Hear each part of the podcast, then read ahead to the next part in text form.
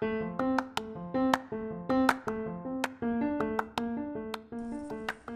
tal? Esto es Se solicitan lectores con o sin experiencia. Este programa es un orden de recomendaciones y hábitos de lectura para quienes leyeron todas las lecturas que les dejaron desde la primaria y ahora quieren leer otro tipo de historias. Y para aquellos a los que les pasaron todos los reportes, hoy se arrepienten y quieren acercarse a la literatura. En este primer episodio exploraremos la diferencia entre leer en papel y dispositivo electrónico. ¿Tú en qué soporte prefieres leer?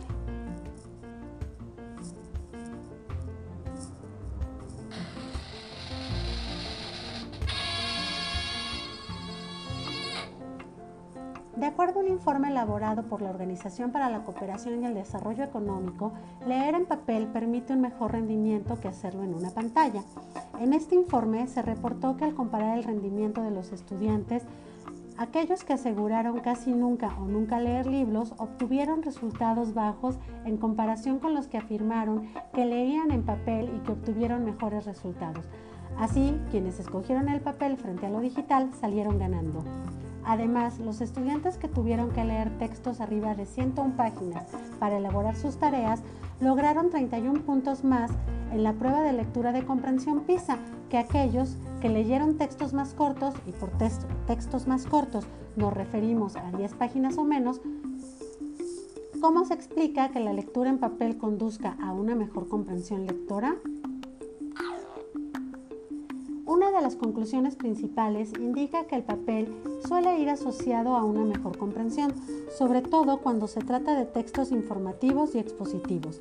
Pablo Delgado, investigador en lectura digital de la Universidad de Valencia, concluyó que el papel suele ir asociado a una mejor comprensión, sobre todo cuando se trata de textos académicos.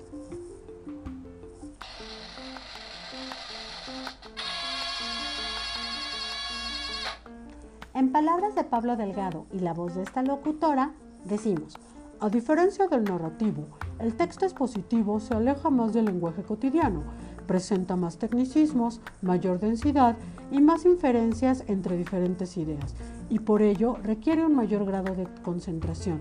Este se consigue, en mayor medida, con el papel. Nos quedamos entonces con la versión de Pablo Delgado. Leer en papel es más provechoso, pero, ¿y qué leer? Semana recomendamos la saga del viajero del tiempo de Alberto Chimal, editado por la Universidad Nacional Autónoma de México. Durante varios meses, Alberto Chimal escribió a través de Twitter una serie de microrelatos en homenaje a Viajero del Tiempo, obra de H.G. Wells. Y este homenaje también lo siguió para la ciencia ficción, el género en el que está escrito.